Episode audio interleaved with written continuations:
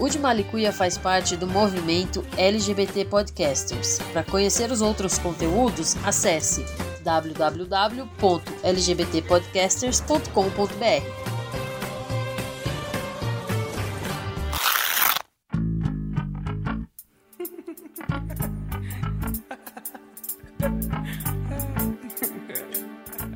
Olá, you Rollers! Estamos aqui mais uma semana, divertindo bastante. Firme fortes. É, essa semana a gente tem novidades no podcast também. Né? Finalmente, né? né chegaram Finalmente, nossas coisinhas. a encomenda da Veridiana chegou. Mais um pouco parecia que ela estava encomendando alguma coisa da China, de tanto tempo. É três meses até chegar é, no Brasil. É só de Pernambuco. É só... Olha, mas chegou. Espero que vocês estejam gostando da novidade que a gente vai colocar no dia da gravação ainda não saiu, mas vai sair essa semana. Sim. Né? Espero que vocês gostem, vamos ver. Ah, vai ser e... legal, o pessoal vai gostar. O pessoal vai gostar.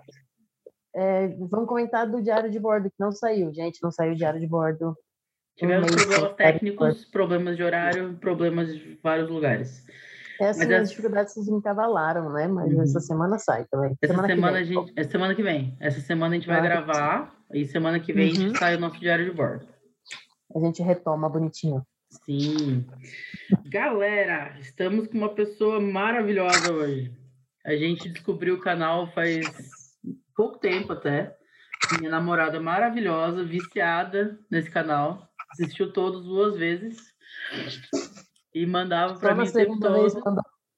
Só na segunda vez mandou para Veridiana? Não, manda sempre. E eu mandei para dona Karen e falou: precisa conversar. Precisa conversar. E hoje é. estamos aqui com a senhorita Bira. Finalmente conseguimos. Ai, gente, coisa mais aí. boa.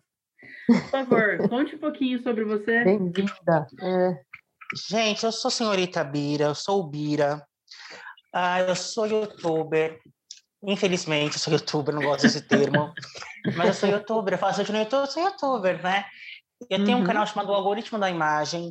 Eu comecei em, em, março de 2020 esse canal. E eu falo, é, é um canal sobre análises semióticas e sociológicas de políticos, empresas e celebridades. É isso que eu faço no meu canal.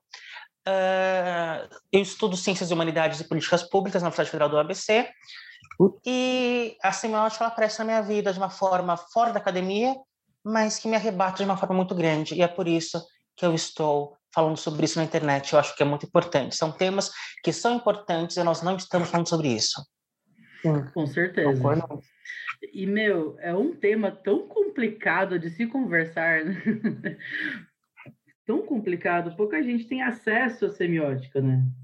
Pouca Sim. gente sabe o que é o termo semiótica. Conta um é. pouquinho para gente sobre isso.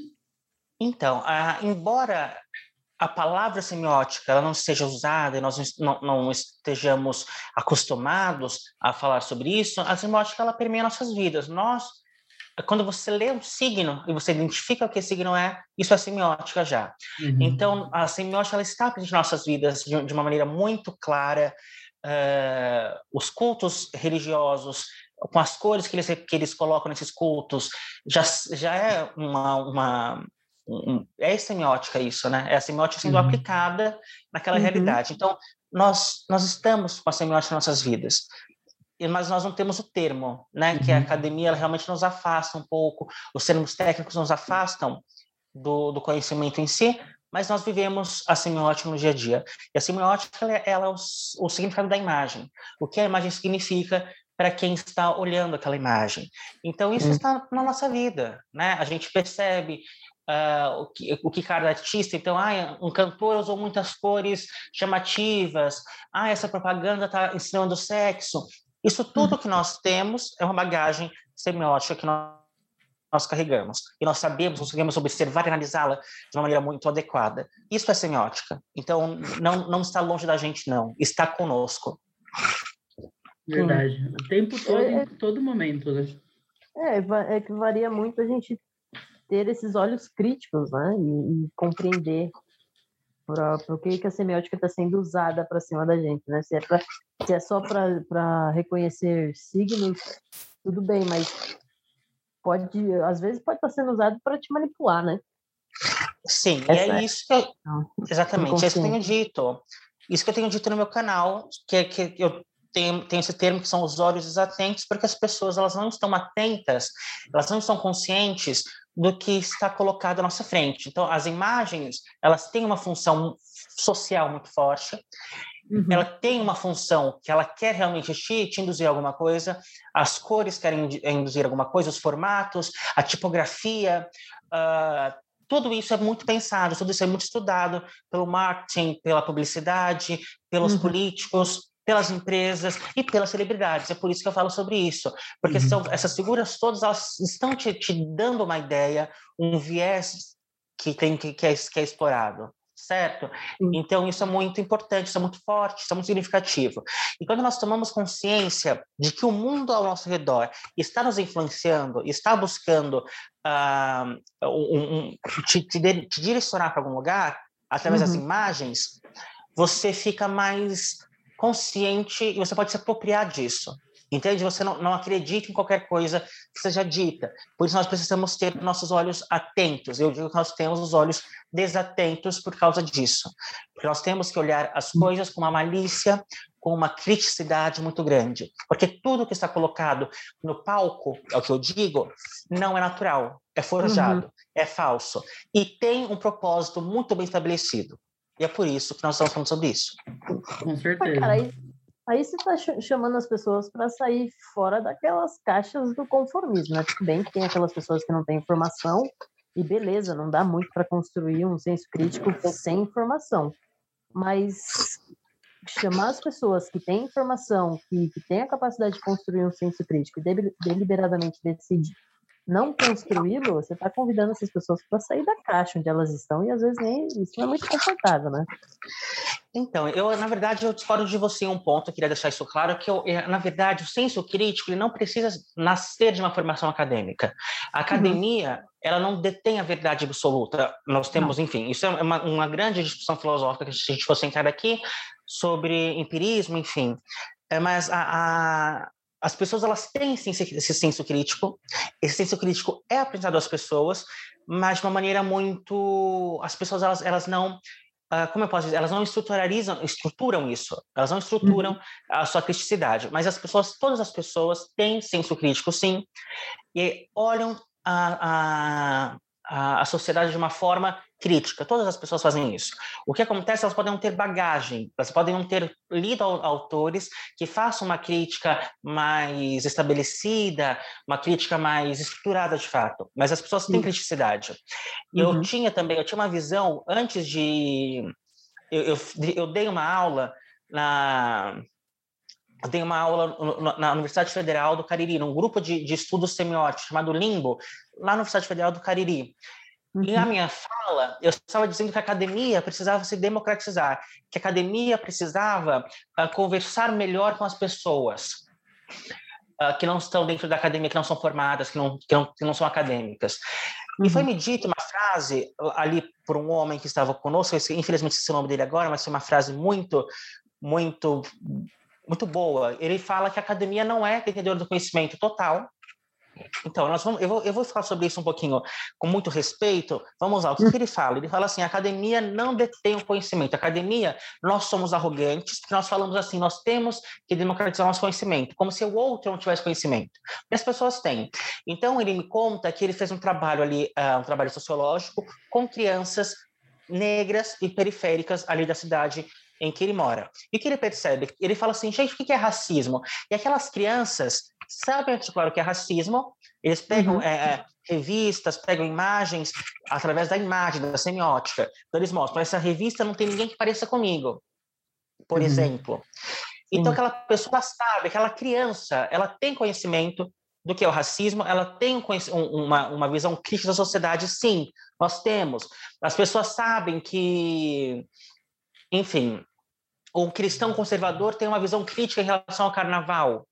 Uh, o gay tem uma visão, não, não, não, gay generalizando muito aqui, né? Mas o uhum. liberal progressista tem, um, tem uma visão uh, crítica sobre o, o dízimo sobre uhum. o dízimo, por exemplo, que as igrejas cobram. Então, nós uhum. temos visões críticas que podem não estar, não podem não estar estabelecidas em uh, tratados filosóficos. Então, ah, eu não, ah, eu não li Hegel, não tem problema, mas você Sim. tem uma visão crítica das coisas. É isso que eu penso. E essas crianças, com, com acesso a essas revistas, elas constroem o que é o racismo. E isso é um poder de criticidade, isso é um poder semiótico dessas crianças, sim, de análise semiótica. É. Não, mas, mas é, senhorita hum, só para deixar claro aqui que eu, eu realmente não acredito que, essa, que a academia detém o poder de que é, detém a verdade absoluta do conhecimento. Deus me livre. Sim. Né? Eu acho que a gente tem muito, uh, os nossos tipos de, de inteligência eles são muito padronizados, né? Você só é inteligente você de matemática e de ciências. E eu não acredito nisso de maneira nenhuma, né? Tanto, Mas, então, nós temos várias habilidades, né? É. Sim. E também tem uma coisa que eu queria falar sobre essa, sobre essa fala, que eu falei que eu ia falar depois, vou falar sobre, sobre isso agora também. Então, quando a gente ah. fala que também a academia não detém a verdade absoluta, ela, ela também detém verdades que não são é, que não são experienciadas pela população. Isso uhum. a gente uhum. também tem que ter, ter, essa visão, que, essa, que, é, que vai um pouquinho, que critica um pouco a fala desse homem é, lá na, na Universidade Federal do Cariri. O que acontece? É, por exemplo, agora no momento de pandemia que nós estamos vivendo, é claro uhum. que a academia ela detém um conhecimento que as pessoas não têm sobre a, em relação a, ao, ao, novo coronavírus, por exemplo. Uhum. Então, a, a, higienização, o porquê de uso de máscara, a, como uhum. que foi feito esse vírus, como que eles dizem. Então, tudo, tudo isso, deixa eu explicar isso para vocês, gente, trazer aqui para explicar, não, conversar, a gente está conversando. Uhum. Quando a gente fala que a academia não detém conhecimentos que a população não tem, ela detém sim. Então, isso não é, verdade, não é verdadeiro. É, e por que, que isso é importante que esses conhecimentos sejam expandidos e sim democratizados? Então, se por um uhum. lado as pessoas têm, têm consciência de algumas coisas, de outras não têm. Uhum. A pessoa que não é acadêmica e que, por exemplo, eu estou na academia e eu tenho nenhuma noção de como de como acontece uma, a, como as doenças infecto-contagiosas elas acontecem na sociedade no mundo. Uhum. E isso você vai ter a partir da, da biologia, uh, enfim, e por aí vai. Então, o que, que eu quero conversar com vocês? Uhum. Quando a gente não tem o conhecimento, é mais fácil. Isso está na minha última aula que eu vou essa aula que eu, essa, essa fala está na minha aula que eu vou oferecer lá em junho, gratuitamente na minha, nas minhas plataformas, que é quando, academ, quando você não tem conhecimento de alguma coisa, é mais fácil que você faça teoria de conspiração. Uhum. Então, é, eu não sei como que é feito um vírus do, do, do, coronavírus, eu não sei como é feito o coronavírus, eu não sei sobre mutação genética, eu não sei uhum. sobre evolução. Então, isso me faz querer muito mais rápido que o, H, que o, que o H1N1, que o H1N1 não, desculpa, que o Covid, ele na verdade é, é um vírus criado no laboratório. Porque eu não sei que dá para você fazer um rastreio genético uhum. desse vírus. Uhum. Entende? Agora nós estamos vendo, o Tico Santa Cruz compartilhou uma, um, um áudio no, no, Facebook dele de uma mulher que se dizia cristã, contando que o coronavírus é metade H1N1 e metade HIV. Isso não, isso não se segue pela lógica.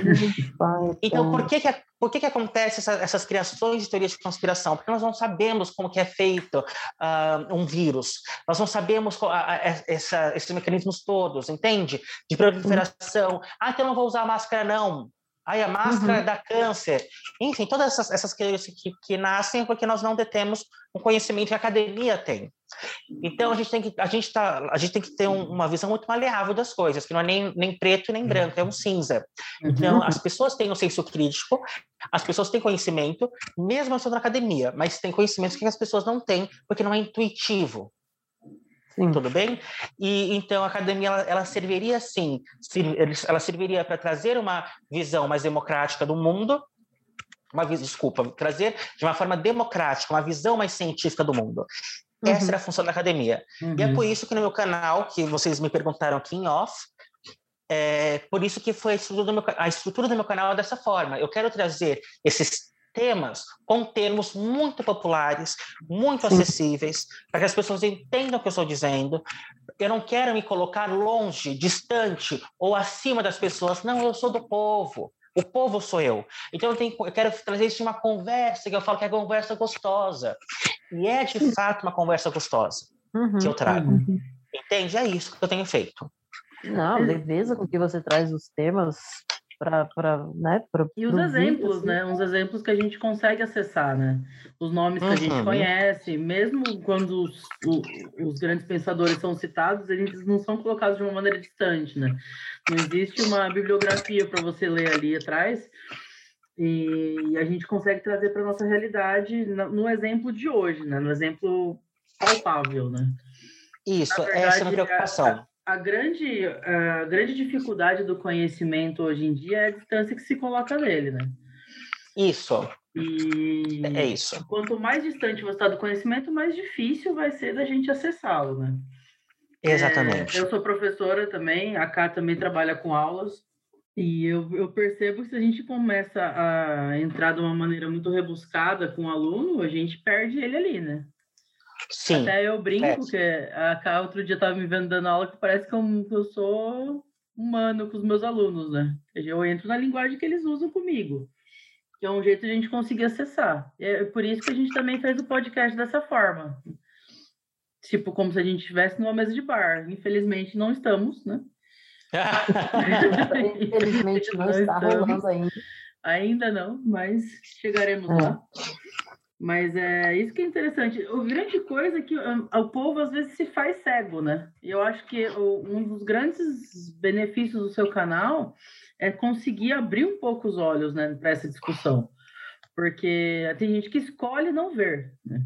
Sim. Que é muito mais fácil a gente ser ignorante ou fingir que é, porque aí dói menos. Sim. Essa que é a grande. A ignorância é uma benção.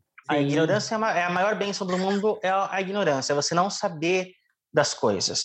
Quanto mais é, tem esse meme, né? Uhum. Busca conhecimento, mas não muito, porque senão dá vontade de chorar. Exatamente. E dá vontade de chorar mesmo sobre o mundo. Eu tive, por exemplo, gente, um, um eu, eu, participei de um podcast agora que foi Na Banguela, nas duas semanas atrás, e foi duas semanas atrás. E foi um, um podcast muito bacana que eu falei um pouco sobre a minha vida.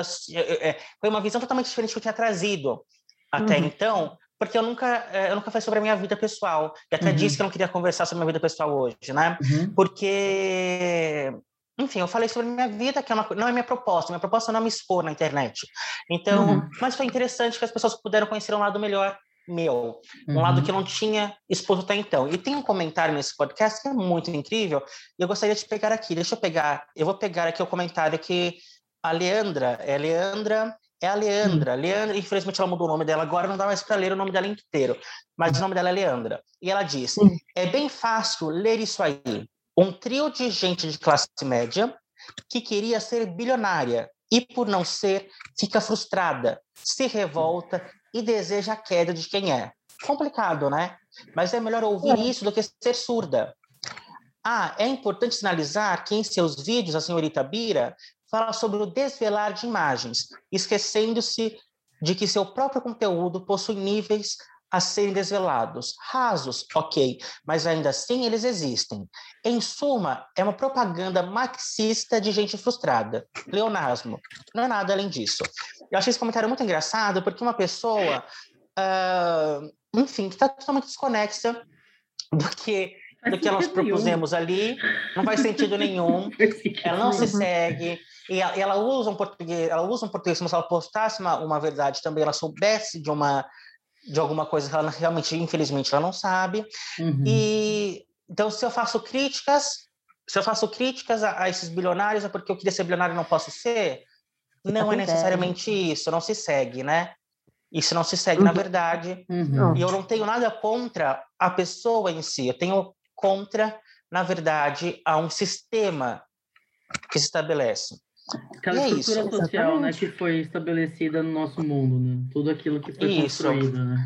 E eu digo, eu acho que eu disse isso no, no, no podcast eu falo mal do capitalismo, não falo mal do capitalismo, porque se, meu canal não foi sobre falar mal do capitalismo, eu não sou um, portador da, do conhecimento marxista e do comunismo, eu não faço, eu, meu canal não tem essa proposta. Embora uhum. outros canais que estejam é, é, afim é, com, que uhum. finalidade comigo, faço.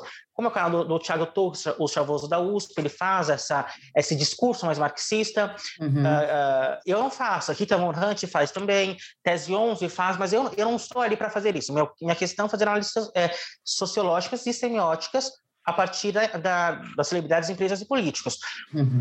Agora, eu não posso me cegar porque eu vejo na realidade do mundo e que eu contemplo como verdade. E eu disse isso. Eu falo mal do capitalismo, estou, estou criticando o capitalismo porque o capitalismo é o sistema que está vigente. Se eu estivesse em uma sociedade comunista que tenha defeitos, eu, eu falaria sobre contra o comunismo.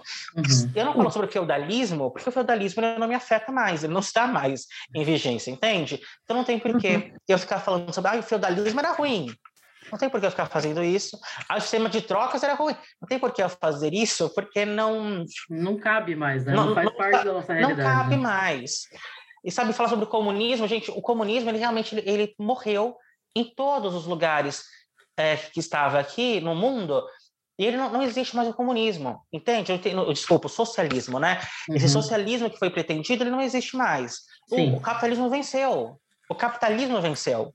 Então, eu vou falar sobre o sistema que nós estamos submetidos. Que tem defeitos e deve ser criticado, sim. Tudo que Sim, tem defeito deve ser criticado, ou não deve? Com certeza, nós Pois- somos pois seres bem. críticos, deveríamos ser seres críticos, né? Deveria. Sim. E é isso que a educação devia propor. Que, já, que, que, que, é a educação que o Paulo Freire nos trazia, da Uhum. criticidade, realmente. Até o letramento dele, o que, que o Paulo Freire faz, que é muito interessante. Eu vou beber uma aguinha e já falo. Uhum. A alfabetização de adultos com Paulo Freire, não sei se vocês conhecem, Uhum. é, através da, é através da palavra geradora. Sim. Então, olha que coisa mais forte. Paulo Freire, ele vai, então, o professor Paulo Freire estabelece no método fre, fre, é, freiriano de alfabetização de adultos. Sim. Você Uhum. não vai alfabetizar o adulto falando palavrinhas soltas, tipo, ai, o sapo tá na lagoa, então vai sapo. Não, não faz Uhum. isso. O professor, ele deve investigar, então é um trabalho minucioso. O professor deve investigar entre aqueles alunos as palavras que mais fazem sentido para eles. Então, por exemplo, religião é uma palavra que faz sentido, barraco é uma palavra que, que faz sentido, que eles estão usando cotidianamente. Então, nós pegamos essa palavra e vamos usar essa palavra. Então, a gente vai, por exemplo, barraco. Isso é, é, tem- eu estou falando barraco porque tem um documentário na internet que nos mostra é, es- esses adultos alfabetizados pelo método de Paulo Freire. Então, coloca ali, barraco. Gente, o que é barraco para vocês? O que vocês pensam sobre barraco? E aí vai ter uma discussão Uhum. daquela sala sobre o barraco, sobre a palavra ge- geradora. Sim. Então eles vão discutir por que aquilo sabe das suas vidas, o que é um barraco na casa da religião, o que é Uhum. religião, o que eu penso em religião, eu discordo dela, eu concordo dessa pessoa da- ao meu lado. E isso, depois de tudo isso, que é um exercício de criticidade, de senso crítico, a partir Uhum. disso nós vamos falar depois. Barraco, barraco, que é a palavra. Então, a alfabetização de Paulo Freire, ela está junta do, do senso crítico. Isso é muito bonito. No aspecto E é isso que tem que ser também, né? A pessoa consegue fazer uma É. associação real de onde ela vive, né? É que faz Exatamente. para ela, né? de trazer, exatamente. Isso, exa- exatamente isso, gente. E o senso crítico, ele é fundamental que seja desenvolvido na educação. É isso que nós Uhum. temos que criar. Nós, nós queremos criar com, com a educação pessoas que pensem, que não Ah, aceitem qualquer Mas coisa, não é interessante direita para é. o governo, né? Eu ia falar isso Não, não agora. é. Lá vai eu, eu criticar a massa formadora de seres não críticos que a gente chama de escola pública, principalmente.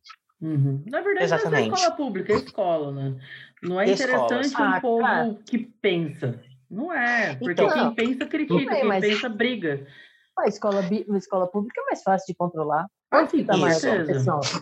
É, as escolas, na verdade, as escolas da elite, elas estão fundamentadas através claro. de, de Montessori, de, É. de Paulo Freire. Então, essas, é, é, elas têm mais acesso a essa criticidade que nós não temos no ensino público. Porque as pessoas que estão na elite, elas, elas vão mandar. E as Uhum. pessoas que estão na escola pública, elas vão obedecer. Sim. Então, é, é, é toda uma dinâmica diferente. Então, por que nós queremos uma escola é, ci- cívico,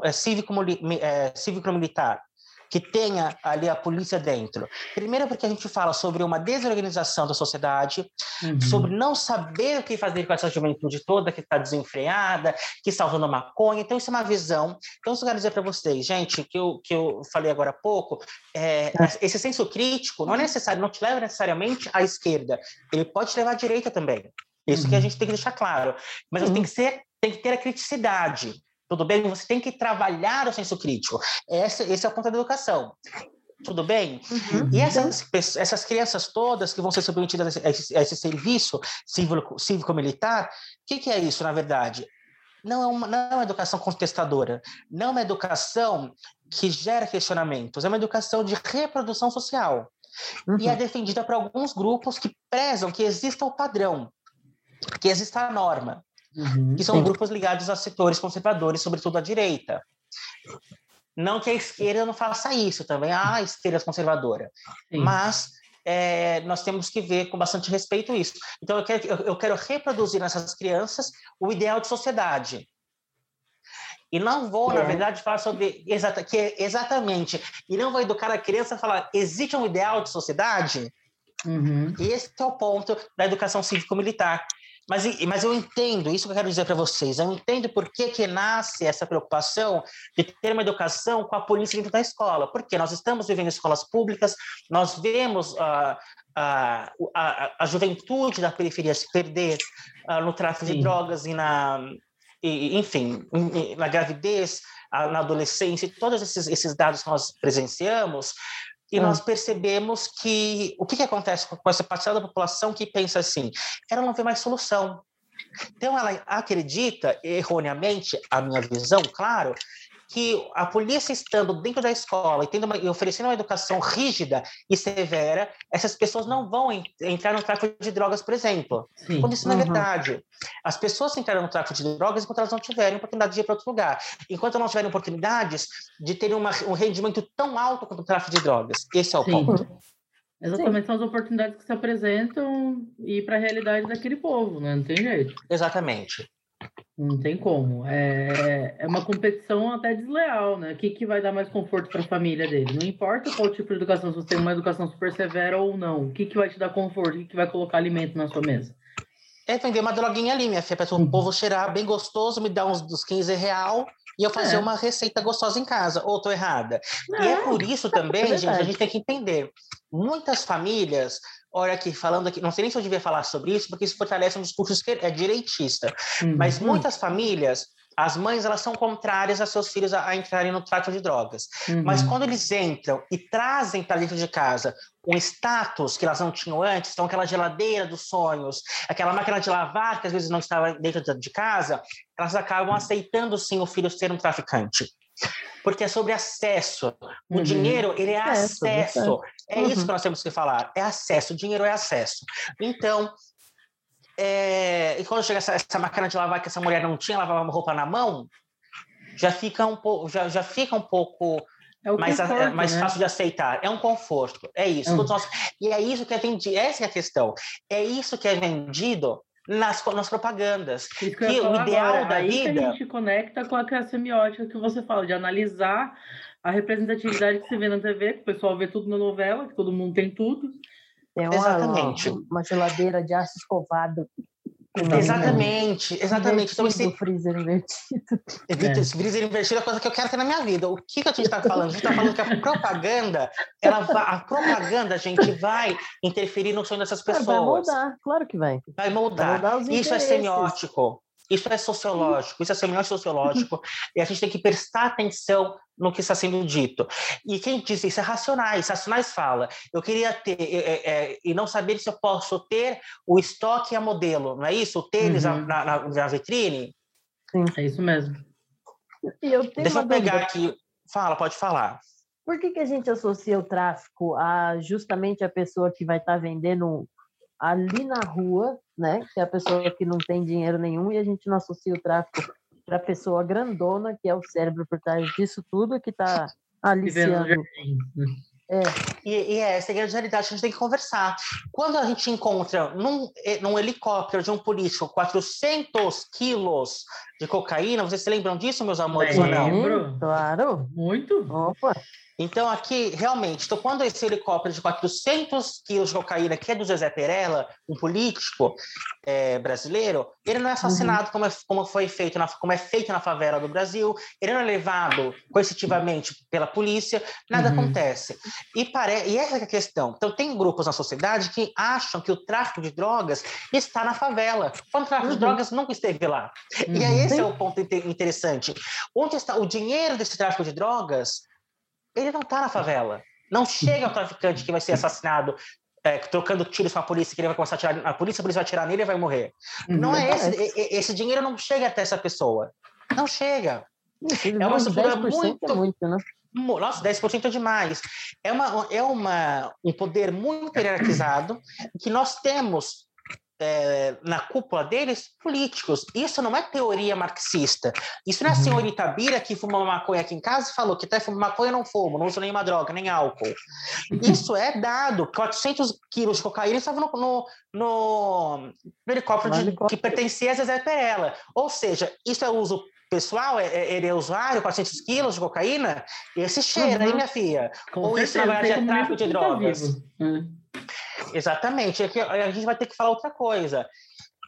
E quem viu, por exemplo, o, o avião do Brasil com tráfico internacional de drogas. Sim. Meu Deus. Que estava aqui no, no, governo, o governo Jair Messias Bolsonaro. Uhum. Não, eu não digo, eu que estudo isso há muito tempo, sei que o tráfico de drogas ele foi financiado por várias, por vários países uhum. internacionalmente. Essa cocaína uhum. chegava isso, isso, isso é documentário, gente. Está documentado na sua Netflix. Não é teoria uhum. de conspiração, não é teoria marxista, teoria comunista, teoria de Sonita Bira. Isso está dado. São dados que a gente tem histórico. Então, é, tem um grande é, um grande documentário na, da, da, Netflix que fala sobre a guerra às drogas. Um documentário muito. É, muito. Deixa eu ver o nome dele aqui. Eu acho que chama. Não sei como chama o documentário. Dope. Não acho que é dope, não, gente. Mas é um documentário muito interessante sobre o crack, sobre como o crack se estabelece nos Estados Unidos. Uhum. Eu acho que o documentário, não tenho certeza, mas eu acho que ele se chama Crack, Cocaína, Corrupção e Conspiração. É o nome desse, desse documentário e é muito interessante porque ele vai nos contar, por exemplo, que aviões estadunidenses, aviões dos Estados Unidos, pegava cocaína da América Central e levava até dentro do território uhum. americano. Tudo Tem bem? Então, isso é um documentário uh... muito forte. Uhum. É um documentário muito bom, eu assisti ele também. É. Que filme que é esse? Fala pra é, gente. American Gangster, que é o Denzel Washington, que ele trazia heroína no, nos caixões do, dos mortos do Vietnã. Tá é vendo história, isso, gente? É uma história é, baseada em fatos, tal. E, e hoje, acho que hoje, naquela época, ele se tornou um consultor do FBI, da polícia, para ajudar a pegar o pessoal, porque ele era muito perto. E ele fazia negócio diretamente com, com, com, a, com, com o polo, né? Quem distribuía para pegar uma heroína mais pura. Não tinha heroína melhor que a dele, vinha no, nos aviões da, do Vietnã. Tá vendo isso? Gente... Ah, não, eu tava falando que tipo, a gente estava naquele ponto onde o tráfico de drogas realmente é associado à imagem do, do pequeno e a gente não leva em consideração o grande.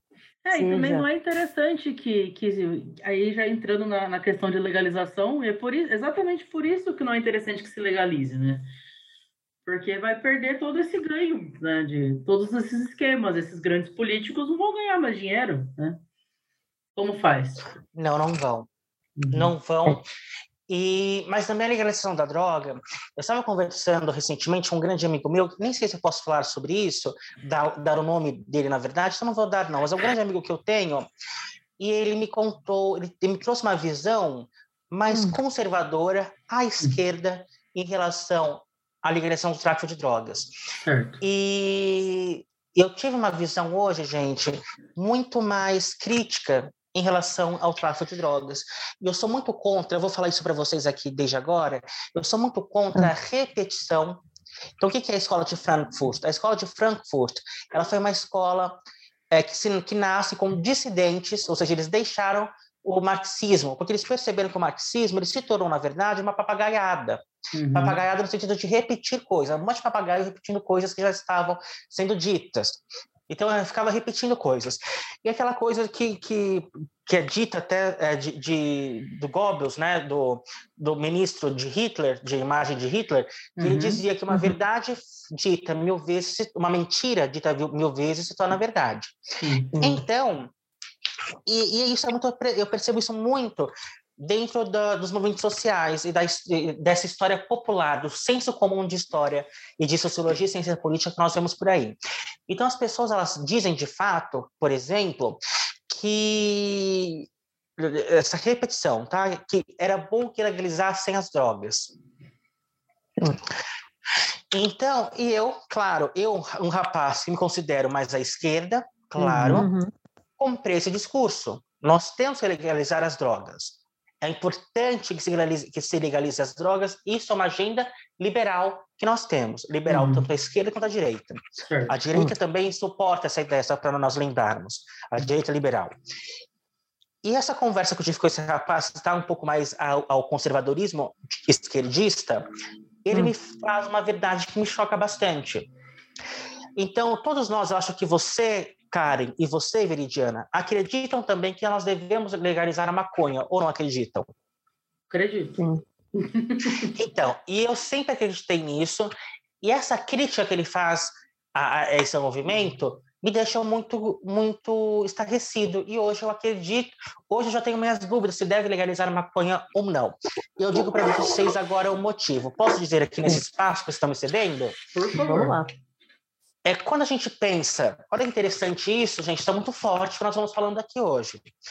É quando Sim. a gente pensa sobre a legalização das drogas, tudo bem?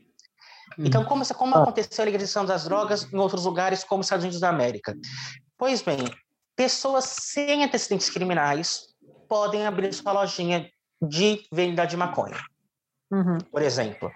No Brasil, isso não, seria, isso não se seguiria. Não se seguiria. Por quê?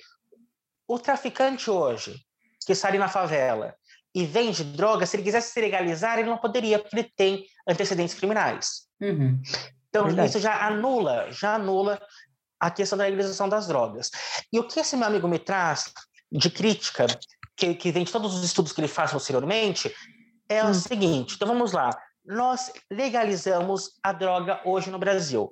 Por todos os quesitos que nós como papagaios repetimos à esquerda, porque o dinheiro vai para o Estado, e esse dinheiro pode ser colocado na educação, não vai ter mais uhum. o assassinato de, de, de, jovens negros na periferia do Brasil. Isso é verdade? Aí nós vamos perceber o seguinte: se fosse legalizado hoje a droga, o que o tráfico, o que o crime organizado, como PCC, faria? O PCC deixaria. eles deixariam de, de operar essa, a, essa maconha?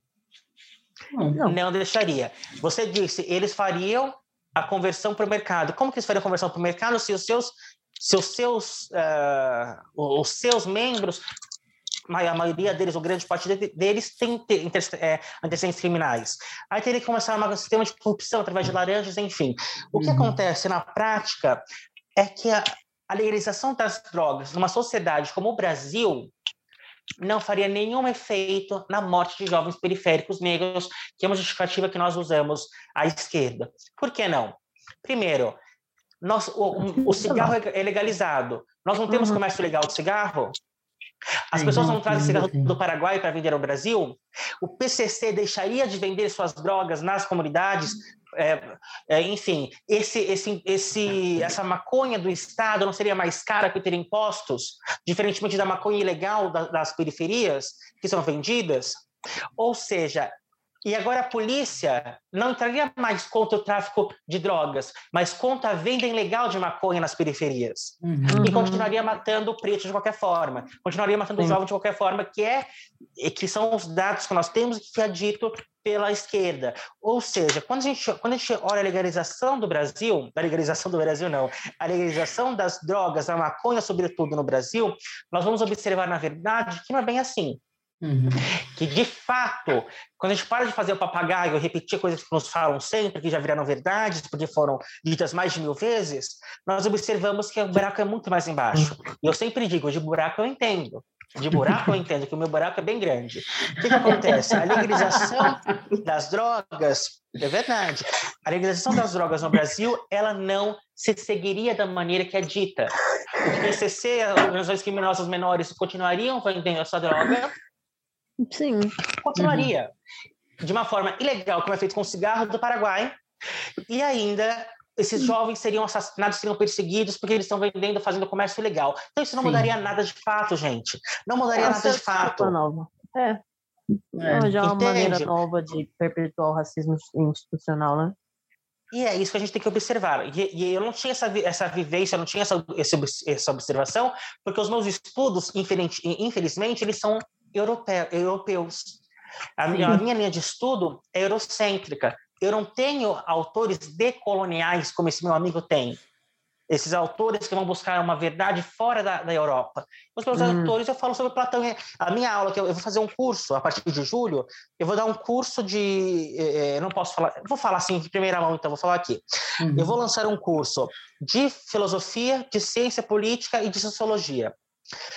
Os meus Caramba. autores são todos brancos. Tudo bem? Eu não tenho uhum. autores decoloniais para falar, porque eu tive uma educação na universidade, na universidade brasileira, que é uma universidade eurocêntrica. Entende? Sim. Então, uh, ele, ele já tem estudos que, que são mais profundos e mais e longe dessa realidade europeia. Por isso, eu não tive essa, essa, essa observação sobre a questão das drogas. E ele traz essa observação para mim. É, a gente acaba não pensando dessa forma porque a gente realmente não. A gente pega os exemplos de países desenvolvidos e com outra. E com outra realidade. Outra né? estrutura social. 13, gente, nos Estados Unidos, nós temos 13% da população é negra. Sim. No Brasil, a população negra, que são os pretos e os pardos, ela é 51%. É bem superior.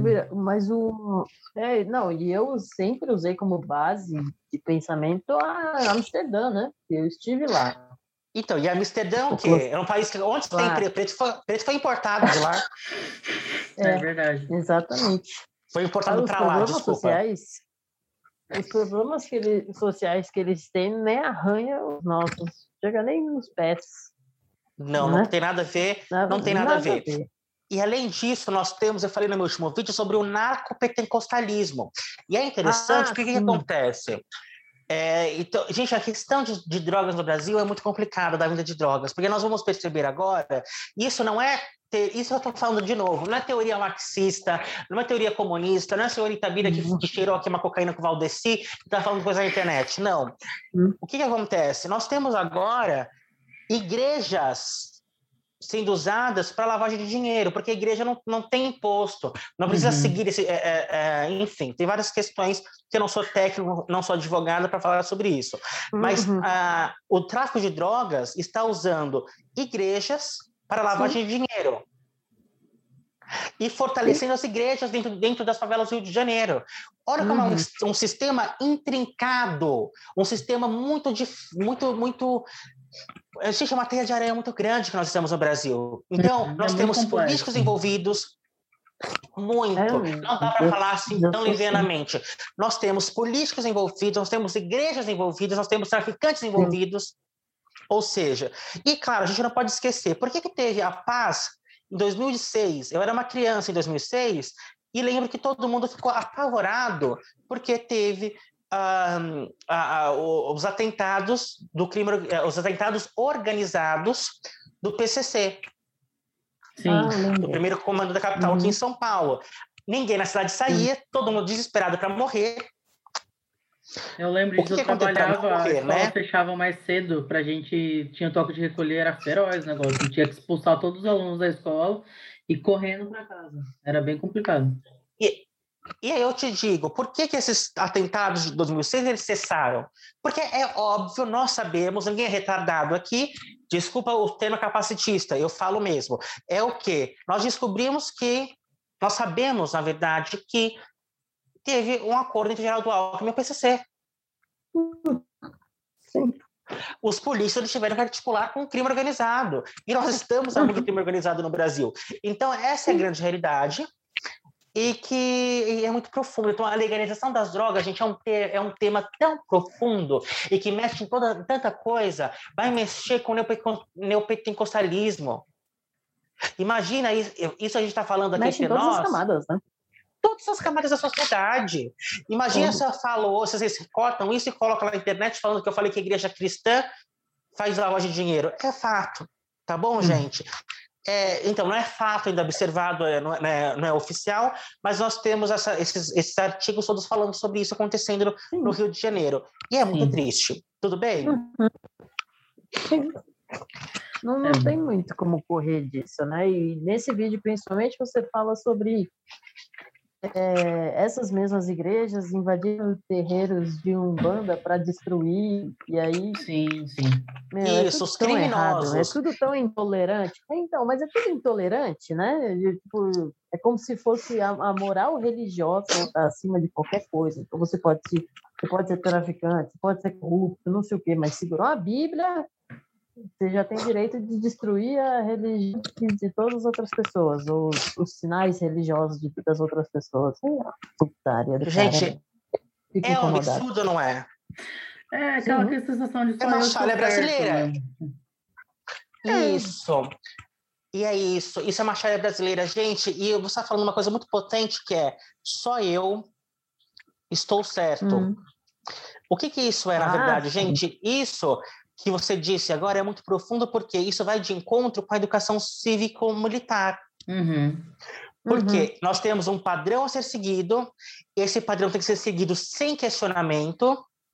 Sim.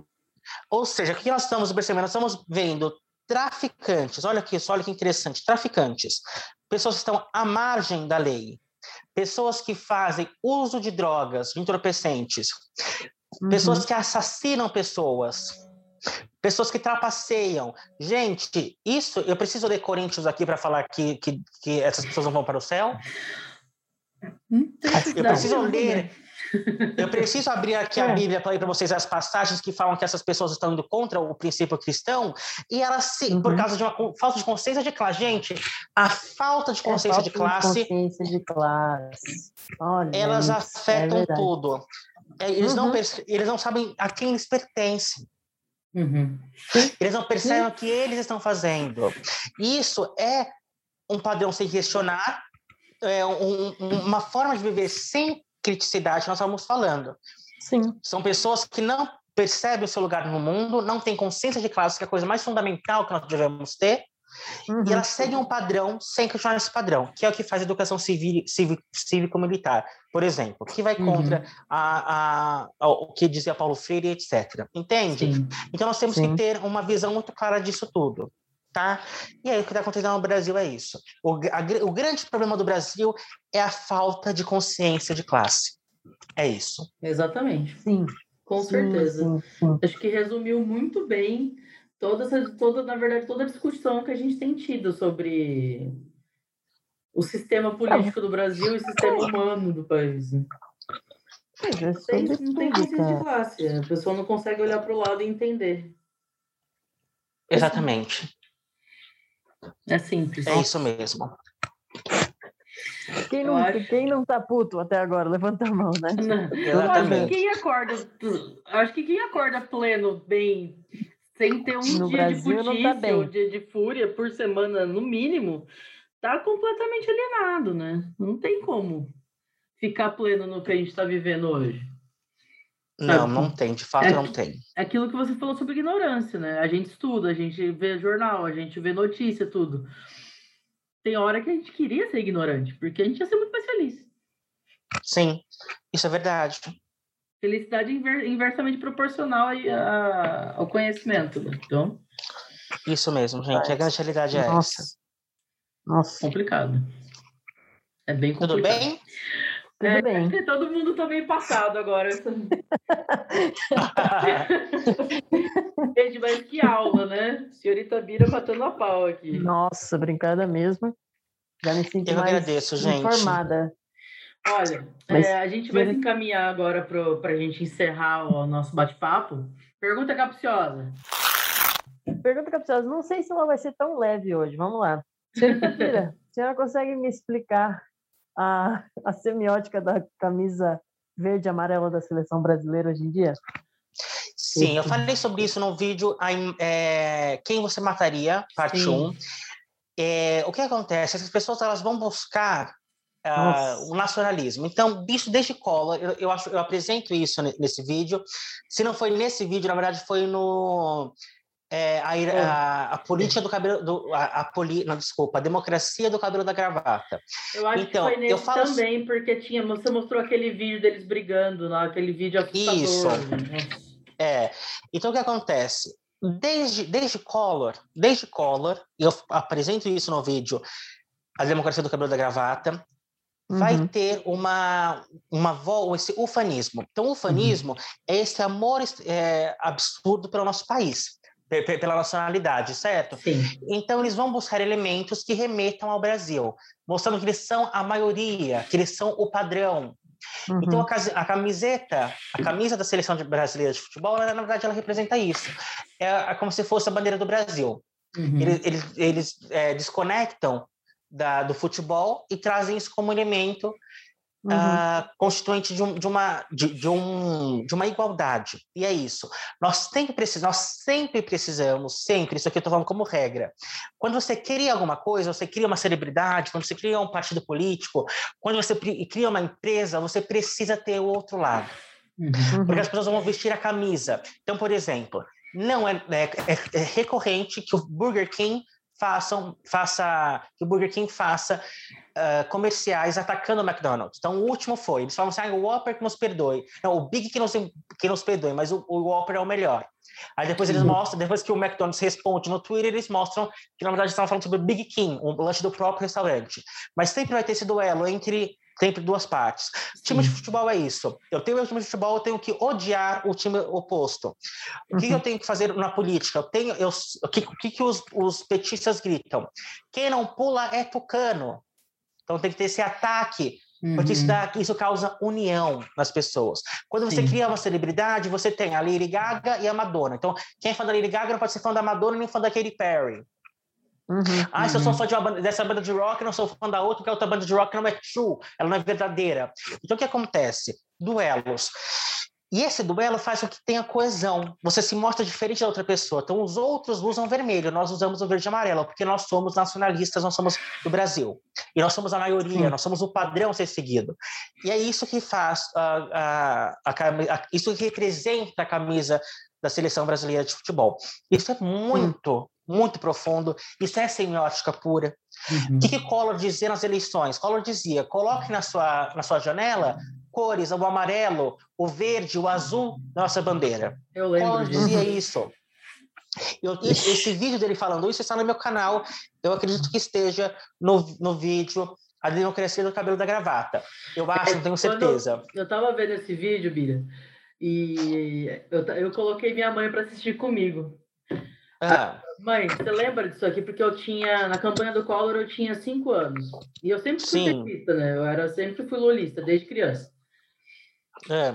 E a, eu coloquei minha mãe do meu lado, ela fala, gente do céu, que assustador, porque acho que ela não tinha conseguido conectar a campanha do Collor com a campanha do, do Bolsonaro agora. Do Bolsonaro, que é a mesma campanha, que eles é falam, nós somos a maioria. É. A maioria trabalha, a minoria atrapalha. Sim. Então, é, é a mesma coisa que o Bolsonaro cria hoje e que essas pessoas todas estão criando que é essa semiótica do verde e amarelo.